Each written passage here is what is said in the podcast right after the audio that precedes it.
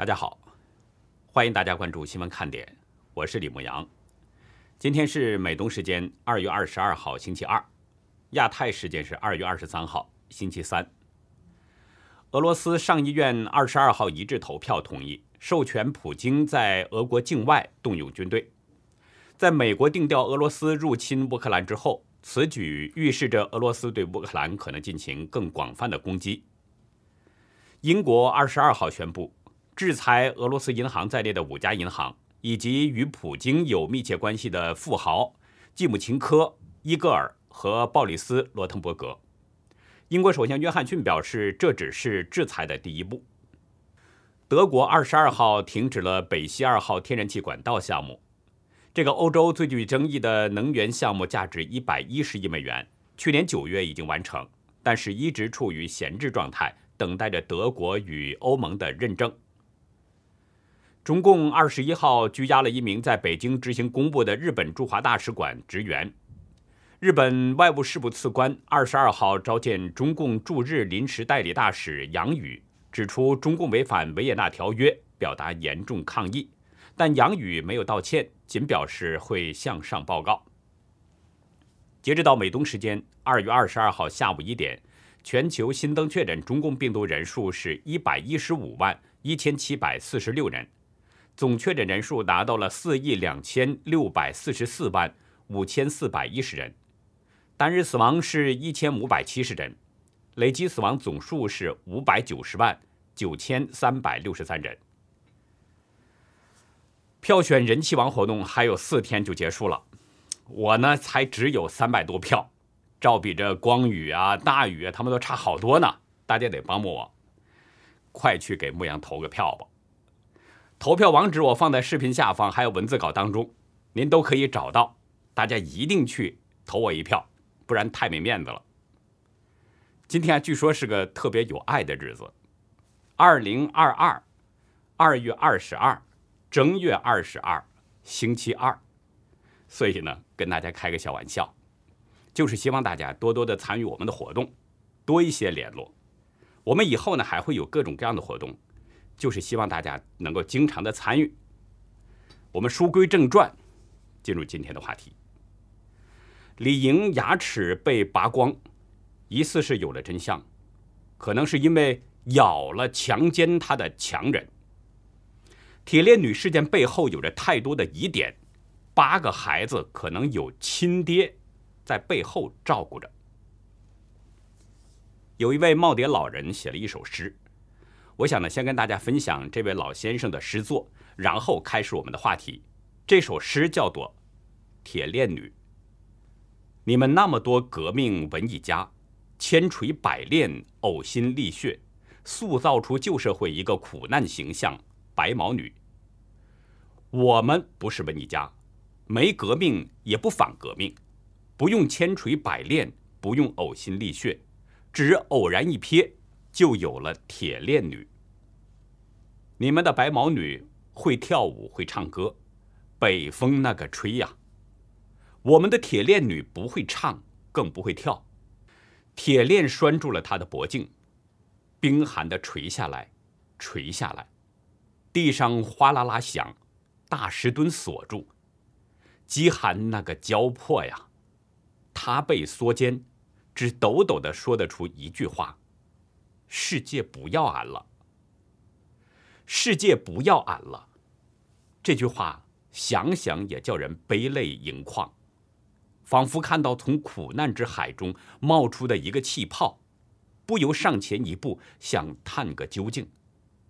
来吧，革命的文艺家们，重新拿起笔来构造一部新的艺术作品，题目就叫“世界不要俺了”。这位老先生呢？跟我有过几次联络了，他告诉我，希望在有生之年能够完成他的一部新作，是一部长篇纪实文学，也可以说呢是叫章回体小说。老先生非常忙，时间也很紧张，但是呢，他在听说了铁链女李莹的这个事件之后，内心久久不能平静，以致难以入睡，悲痛之下就写下了这首诗。我是想跟大家说呢。铁链女李莹这件事啊，真的需要每一个人都来关注。大家不要降低热度，因为它的确与我们每个人都息息相关。虽然我们仅仅是关注，但这个力量却是巨大的。有位网友在文中表示：“不是孔子云的‘知其不可而为之’，只是想着将来可以跟孩子们说，父辈们曾经努力过，他们不全都是猪。”有位网友的女儿问：“如果徐州铁链女事件发生在我身上，爸，你会怎样？”网友回答。我将余生走遍大山深沟，把你找回安置完之后，穷尽余力屠尽相关一众人等。女儿突然红了眼睛，这种人间惨剧，把自己带入进去，才知道有多惨。我看到一位网友呢在微博中写道：江苏省调查组成立之后，铁链女事件的关注度已经断崖式下跌了。他说。最多两三天，这个持续了一个多月的事件将彻底归于沉寂。的确，自从江苏省调查组成立，我们都看到了发生了很多的事。有位网友写了一长串“我听说”这样的事情。我听说李莹叔叔李大成的微博账号已经灰飞烟灭，之前亲子鉴定申请也不了了之了。我听说李莹父亲战友那位提出想让李莹叔父和铁链女 DNA 比对的博主被炸了号。我听说陈酿数据库在被炸两个微博号之后，开启了公众号，刚发了三篇文章又被炸了号。网友写道：“我听说三天前就在追问，邓飞拿到的那张结婚证照片是何处来的。”我听说最近一直关注铁链女事件的清华博导劳东燕老师也频繁被禁言了。我听说很多蓝微账号收到了不允许转发深圳卫视对铁链女事件的报道的通知。网友说，我还听说湖南广电锋芒记者驱车前往丰县董集村采访，到了地方也被村口防疫点拦着了不让进，换了几个入口。都有关卡不让进。网友还写道：“我还听说董集村被围得跟铁桶一样。我还听说杭州的书店单向和西安方所近日重点推出了与女性拐卖相关的书籍，并鼓励客户留言表达自己对铁链女事件的看法。但结果不到一天时间，两家书店就齐刷刷的被要求下架了有关女性书籍的展台。”我还听说，有的大学也出了通知，不准谈论有关徐州的事情，违者后果自负。这位网友听说的这些情况，的确都是发生在江苏成立调查组之后。可以看出，这个调查组真的很忙，短短几天做了这么多事儿。老家是丰县的知名导演王胜强，今天写道：江苏省调查组。你们的职责是查案子、查渎职人员，别把方向搞反了，否则我们就期待第六次权威发布了，只能让中央来查了。王胜强在微博中还提醒，全世界人都看着呢，老百姓也不是傻子，留点民心吧。那些企图掩盖事实、训诫网友的领导，我就问你一句话：如果铁链女是你自己的女儿？你会怎么办？有网友还翻出了中共政法委主办的《法制日报》二零二零年二月二十三号的一段话：“把知道的真相告诉大家是一种正义，把明白的常识告诉大家是一种责任，把目睹的罪恶告诉大家是一种良知，把了解的事实告诉大家是一种道德，把听到的谎言告诉大家是一种博爱。”把亲历的苦难告诉大家是一种告诫，把面临的风险和不幸告诉大家是一种善念。文章还写道：“只有对国家民族满怀深沉挚爱的人，才会批评社会的阴暗面；只有怀揣光明的人，才会去发现和揭露生活中的龌龊，因为他们知道，这是一种责任。”一种现代公民义不容辞的责任。说的多好啊！如果只看这些文字，你可能会觉得你是无比幸福的，但实际上他们做的都是令他们爹娘含羞的事儿。不过呢，他们做的这些风控言论、打压真相的事儿啊，也恰恰在反映着百姓的关注度相当高。有网友表示：“坚持写，我不愿相信这事儿能不了了之了。”另一位网友表示：“我的妹妹失踪九年了。”给我的家庭带来重大打击，我们现在一筹莫展。一位女网友说：“从来没有哪一件事让我们这样感觉到唇亡齿寒。他们那样的被辱、被伤害，可是在替我们受难。论家庭、学历、财力，我们跟他们都是一样的。我们只是运气好。可是，谁能靠运气活一辈子？”从网友们这种种反应可以看出，民意没有退潮，更没有什么断崖式的跌落，而是在依然的汹涌澎湃。通过这件事儿，大家终于都看清楚了，哪有什么岁月静好啊，只是你捂住了自己的眼睛而已。当那一记闷棍、一杯药落到你身上的时候，谁管你是捂着眼还是睁着眼？你正在唱赞歌，说自己自豪了、幸福了。闷棍就不会砸下来吗？今天呢，连续向我爆料的那位江苏朋友，又发来了邮件。这份邮件字数很少，只写了几个字。果然换人了，有意思。从网友邮件附带的两张图可以看出，调查组组长尹卫东和调查组的第一成员陈辉可能都被换掉了。从图中可以看出。王思源是替换了尹卫东，成了调查组组长；陈旭是替换了陈辉，成了调查组第一成员。公开资料显示，这个王思源也是江苏省政府的副秘书长，与被替换的尹卫东两个人是平级。但是网友在十九号的爆料中就指出，尹卫东是江苏官场的弃子儿，无足轻重，根本动不了徐州。其实王思源替换尹卫东，我认为他也动不了徐州，因为这个调查组设立真正的目的，只是解决提出问题的人。关于被替换下的江苏省公安厅副厅长陈辉，昨天节目中呢，我们已经提到了林生亮对他的公开控诉，因为陈辉两次在徐州行政区域内任职，被怀疑为徐州方面。贩卖人口、性侵、非法拘禁和杀人灭口等问题充当保护伞。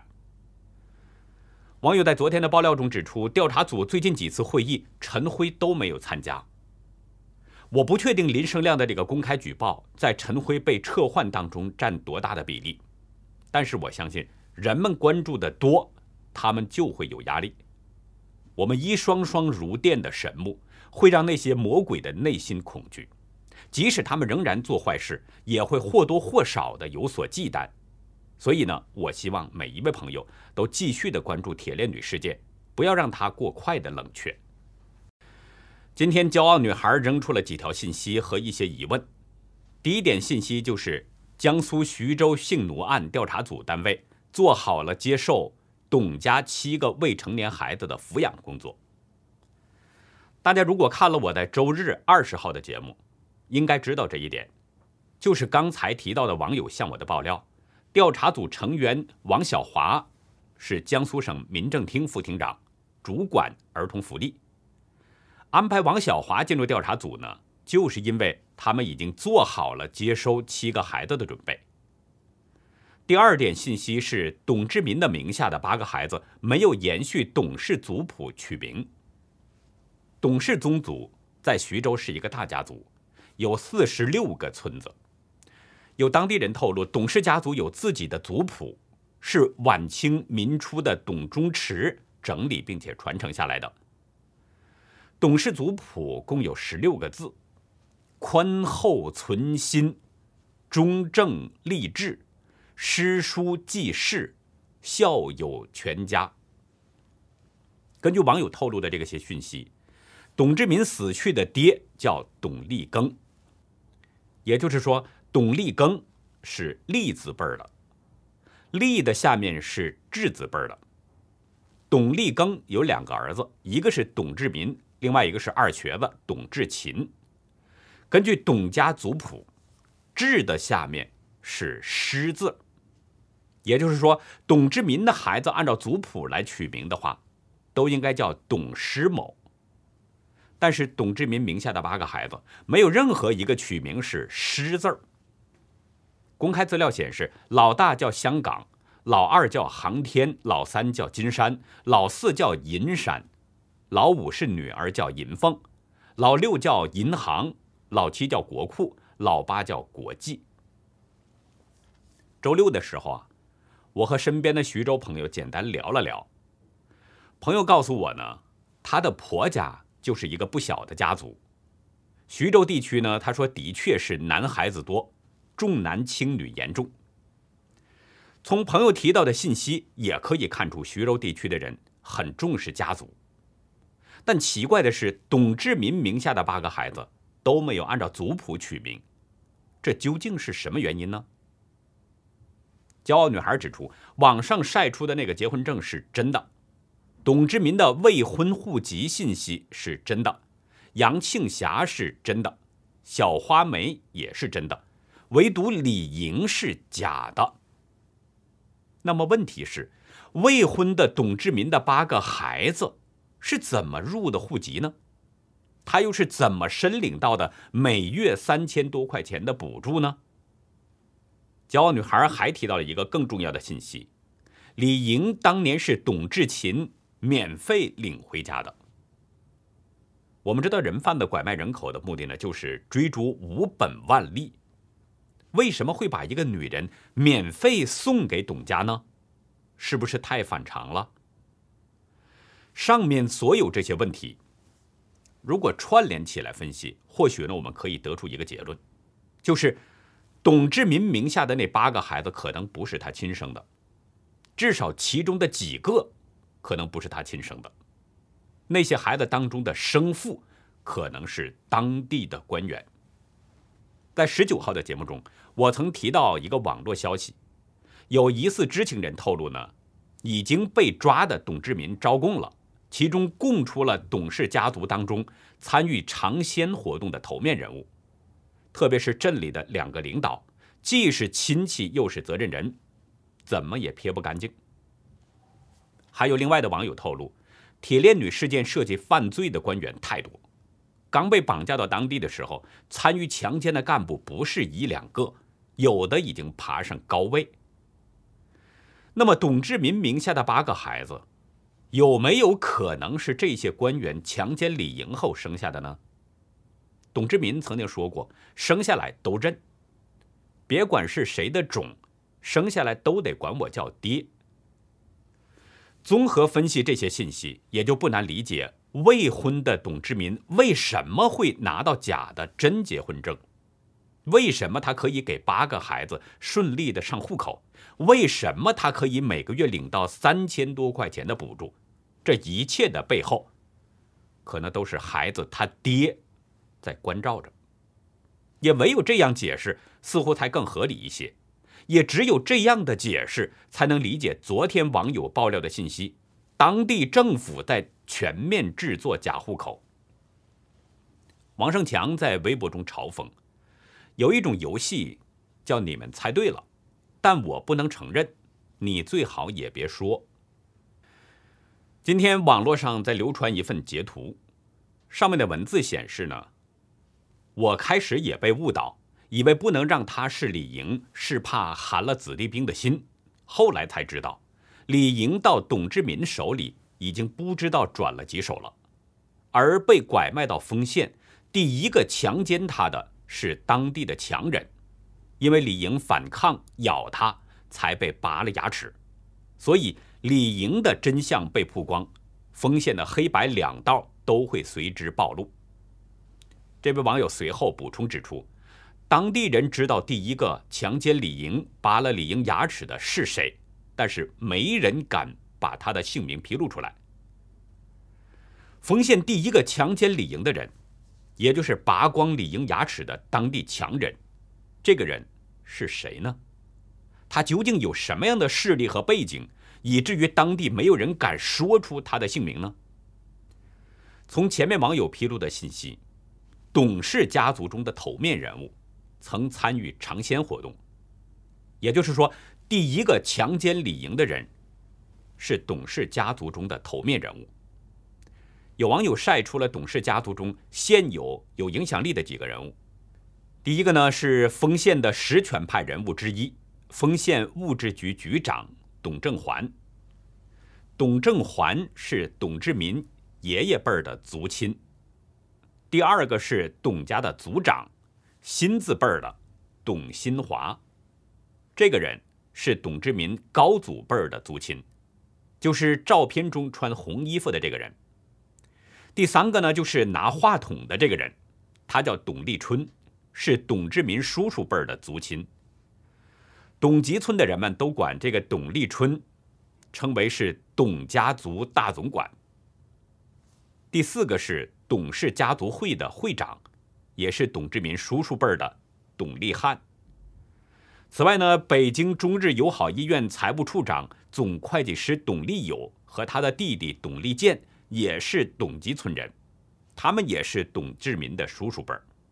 再有就是董志民的族兄弟，济南市卫健委干部董志超、欢口中学校长董志辉、欢口中学教师董志国。丰县中专教师董志孝，丰县董志曲诊所老板董志曲等等，强奸李莹、拔光李莹牙齿的强人，是他们这些人当中的某一个人吗？或者还有其他的强人呢？我们目前都无法确定，但我相信真相迟早会曝光的。接下来呢，跟大家分享一位北京网友的来信。第一位网友讲述的亲身经历发生在三十四年前的山西老家。这位网友在邮件开头就告诉我，讲述这段经历呢，是想借此告诉人们，中共政法公务员们是中国妇女受难的根源。一九八八年五月底啊，网友从北京去山西老家，早上五点左右在某县火车站下了车。网友的姑姑家呢，离火车站很近，所以没等天亮就步行准备去姑姑家。当时候车室很小，而且是早上五点出门的人很少，再加上网友是穿着北京的时髦服装，于是呢，被一个穿着公安制服的中年男子盯上了。就在走出火车站不远的一条小路上，一个骑自行车的男人追了上来。网友潜意识的走到了反向路的最边缘，那个男人也顺着反向路边缘骑车过来了，离网友是越来越近。就在这个男人靠近网友准备下自行车的时候，网友突然转向，快速跑向了火车站的方向。那个男人马上也转向开始追，几次追上之后，用自行车将网友别倒。但就在他下自行车的时候，网友又站起来继续跑。直到跑到火车站前的大路上，那个人才放弃了。跑回到火车站时候啊，网友的脸和身上全是黑色的煤尘。到了姑姑家呢，网友表示要报案，但是姑姑听说是穿制服的警察，就不言语了。但是在网友回北京的时候，还是在当地的火车站派出所报了案。两个多月后的八月初。一个十七岁的女孩在那个县被杀了。女孩的父亲是晋中地区的高层领导。某县公安局在压力之下开始全力破案，也发现了嫌疑人。他们知道网友曾经在火车站派出所报过案，于是呢，在九月初前往北京找到了网友。网友的单位领导听了警方的情况介绍之后，问网友是不是愿意配合调查。网友表示当然愿意。网友在某县公安局的三十多人合影照片当中，认出了那个作案人。警察问网友能不能去山西当面认人，网友也答应了。到了那里，从早上八点开始，网友和当地警察就坐在一辆吉普车里边，在县公安局大门前等着所有警务人员上班。临近八点半，那个嫌疑人骑着自行车出现了。网友一眼就在几个男人当中认出了他，因为那个人在某县的公安局工作，是当地的地头蛇，所以呢，由山西太原的警察来审理办案，并且在一九八九年一月对那个人执行了死刑。网友说啊，如果没有那个山西某重要领导的女儿被杀，我的报案永远不会被重视和审理。那个作案的公安人员，也许可能继续作案杀人。那好，以上就是今天节目的内容了，感谢您的收看，再会。